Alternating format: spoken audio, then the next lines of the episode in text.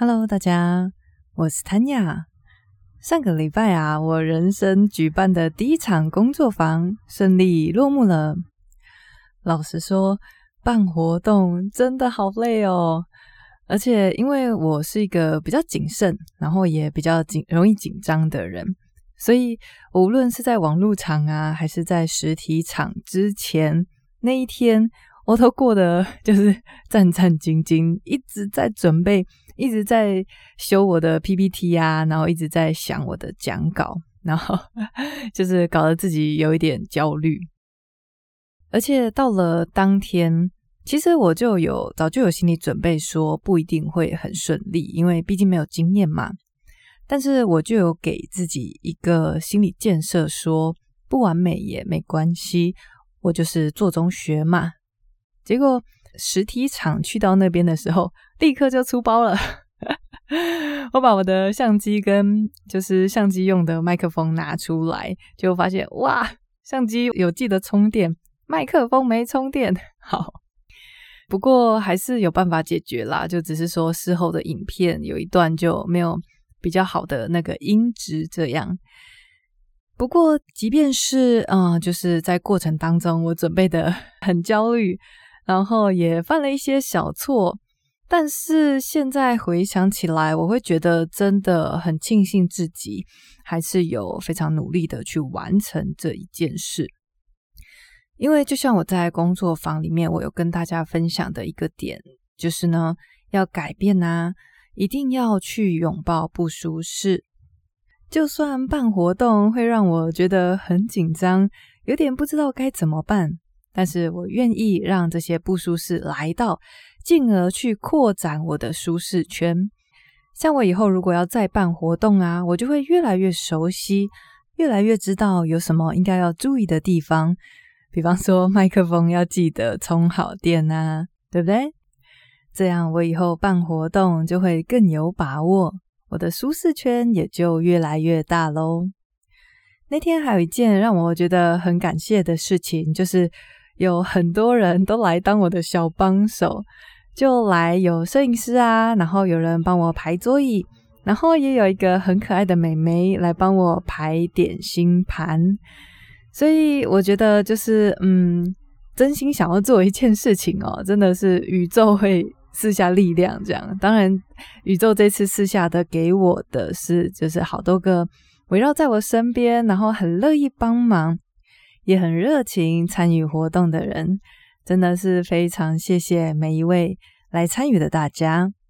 那最后，如果上个礼拜呀，你刚好有事，但其实你是想要参加的，你一样可以点选报名表，里面有一个选项是收看录影的回放。那天我们有录影下来，对不对？我最近呢就在剪辑这个档案，我会上字幕，不然就是有一点有一段收音不是很好，会有字幕。然后就是你也可以借着看这个影片来完整的参与我们这个工作坊的活动。好，那我们回到今天要讲的主题哦。今天是一点小快乐的分享，外加几个消息。那我们先从一点小快乐开始讲起好了。要跟大家讲的这个事情呢，是我最近应该说前一阵子吧，就发现。我做了一件事情，真的是非常立即又确实的改善我日常的幸福程度哦。应该说是我上班日子的幸福程度。这件事情是什么呢？这件事情啊，是我开始认识接送我们上下班的司机大哥了。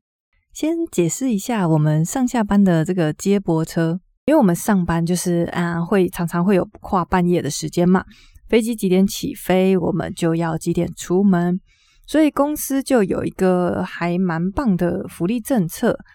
你如果住在台北市的特定范围内，有一个区域，就是大概离松山机场不算太远的地方，公司呢就会派车子来家里，就是真的是家门口楼下接送你上下班。好，那这个接送当然不是直接到桃园啦，就是会把你送到松山机场旁边我们公司的一个分部，台北的组员在那边集合之后，再统一的游览车会送到桃园机场的公司那边。那以前呢、啊，应该说正确来说是疫情以前，我在使用这个接车服务的时候，我都不太在意到底是谁来接我。为什么呢？有几个原因哦。第一个是以前的那个接车的司机人很多。在这个车队啊，我们公司外包的车队最顶尖的时期，嗯，顶尖最最什么 规模最大的时期是大概有四十辆车，所以有四十个司机。然后再加上大家如果有听我讲过《刻意练习》这本书，应该会有印象，就是我有一点脸盲哦，就是 常常会认不出来谁是谁。常常上班跟一个人一起工作，然后下班到了那个饭店，发现诶，这个到底是谁？好，所以脸盲有点严重，所以就是常常司机大哥谁是谁，我就认不太出来。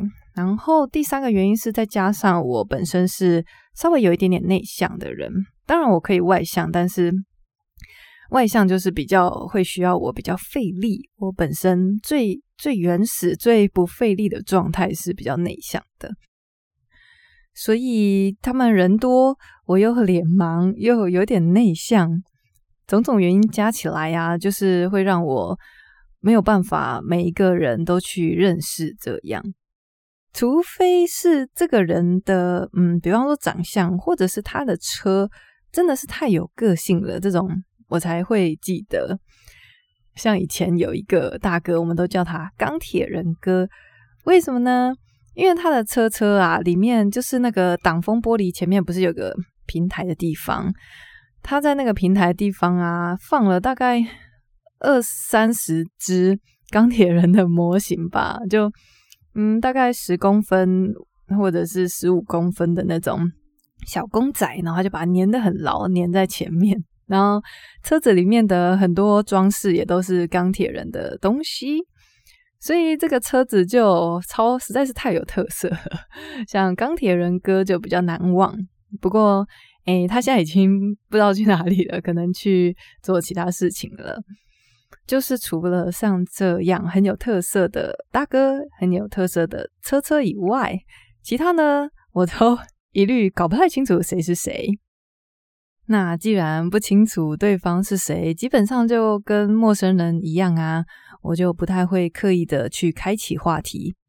来接送我们的司机们，他们也跟我们有默契，知道说我们可能上班之前还要看一些资料啊，然后下班也很累，所以也不会跟我们就是硬要聊天这样子。所以在疫情以前，我上下班。跟司机大哥的对话不外乎就只有这几句，嗯，等一下还有接人吗？因为有时候会合车嘛，或者是我第几个下车？啊，我的行李是哪一个？就这样，我们的沟通就这样就结束了。不过疫情来了之后，因为航班突然变得很少，所以这个车队啊，整个就换了，就是公司的合约也到了。车队换了一个新的以后，现在的这个啊，规模不像以前这么大了，所以司机人数变少。结果有一天，我就突然决定，是突然吗？好像是，嗯，诶，不知道受到哪一本书的启发，就是觉得说，诶，我今天如果想要带给其他人快乐，我想要在，嗯，我每天所做的事情上，就是。给社会或者是给其他人更多的价值的话，其实我觉得我可以从小小的地方做起，就不用说哦，我要有什么大志向啊，我没有要拯救世界，还是要防止地球暖化这种。我觉得就是我出门，如果可以让诶今天来接送我的司机大哥有点开心，那这样不就很不错吗？所以我就开始呢，找这些大哥讲话。除了讲话以外呀、啊，我也会就是出门的时候想一下，诶，家里是不是有我从外站带回来的小点心？我上车就请大哥吃，这样。结果我真的没有想到，这个举动真的是让我现在上班的快乐程度改善超多，因为几乎每一个司机大哥我都认识。然后啊，上班可能上班前会有忧有点忧郁嘛，但是我制服穿好，然后拉着行李箱下去楼下，看到大哥以后，每一个人都会很热情的跟我打招呼，然后下来帮我拉行李，然后我们就会闲话家常啊，我就会跟他说：“哦，今天这个班累死了，客人很多啊，还是怎么样？”或者是我也会关心一下大哥，就说：“诶。”很久没来接我了呢，你最近怎么样啊？有些大哥比较开朗，然后也跟我比较熟，就会跟我开玩笑，就说：“哦，你不知道，你现在的单子很难抢诶，大家在前排那边要先打一架才可以来接你。”就他们会逗我开心。那有一些比较正经八百的大哥，他就会真的跟我说一说生活的近况。就是，比方说，像是他爸爸妈妈可能住院呐、所以他最近就比较忙，或者跟我分享说，他很久没来接我，是因为自己出国玩呐、之类的，就是变得有很多东西可以聊。所以我觉得这件事情给我的提醒，就是有的时候，虽然像我就是刚刚有说是内向的人。虽然我们很多时候都倾向于把自己关在自己的内心世界，就是感觉这样比较轻松，不需要去特别去开启话题呀，还是去就是好像要去打听对方什么底细。但其实可以不用这样想，就是我们只是去让对方知道说，诶，其实我也愿意讲讲话，就可以简简单单的说。哇，今天回暖了诶。或者有时候像我特别开心的时候，比方说今天下午才上班，那早上睡饱饱，心情就很好嘛，我就会去买一个呃咖啡或者是奶茶带上车。我也不管今天谁来接我上车，我就是跟大哥说：“诶，我今天心情好，谁来接我，谁就获得一杯饮料。”像这样子。就是简简单单的释出善意，然后这个回报真的是来的比我想象中快，又来的更确实。大家身边有类似像这样子，原本你不太会讲话的人吗？也许是可能常常来送货，或者是来送信的邮差，或者是管理员，或者是你的邻居。明明你可能时不时就会看到这个人，只是就不会特别想要跟他讲话。我觉得真的可以试试看呢，就试出一点善意，去 去打破你那个心里面的，诶，不太想要跟别人交流的那种感觉。我我其实理解啦，就是会觉得，啊、讲话好麻烦哦，好尴尬，我又不知道对方想不想要跟我交流，很怕会尬聊这样子。对，可以试着去，就是暂时让这些阻止你去跟别人交流的声音，暂时先把它放下来，鼓起勇气跟对方打个招呼，或者是就很简单，就是嗯，跟他说：“诶，我刚好有一个多的小点心啊，给你吃。”这样子，我真的觉得就是在日常生活中有可以与人交流的机会。即便是短短的，像我们上车下车，可能只是十分钟的路程而已。我发现就是有跟大哥讲讲话啊，就是我整个上班的开启这个上班的感觉都真的很不一样，会觉得哇，今天来上班不错，真的很开心。好，那就今天的一点小快乐就分享到这边啦。希望大家你也可以跟我一样采取一些行动。我们不用一下子发大愿要让拯救世界，我们可以从让身边的一个人的十分钟变得更开心开始做起，对不对？这样小小又确实的付出。真的不只会让另外一个人非常开心，相信我，回报也会来得很快的。好，那讲完一点小快乐之后呢，几个消息分享给大家知道。第一个是二月，二月我要开读书会啦。今年啊，如果没有意外的话啦，希望没有意外哦，我应该在每一个双数月都会开一个读书会。那二月的时间已经出来喽，二月的时间是在二月二十六号的晚上七点到九点，那是线上的。所以你不管在哪里，只要有空都可以来参加。指定读物是什么呢？二月啊，我想要比较特别，是自选。自选，你今年你可能一月的时候有定目标，对不对？那二月的时候，请你来跟大家分享你读的一本会对你这个目标有帮助的书。OK，再说一次哦。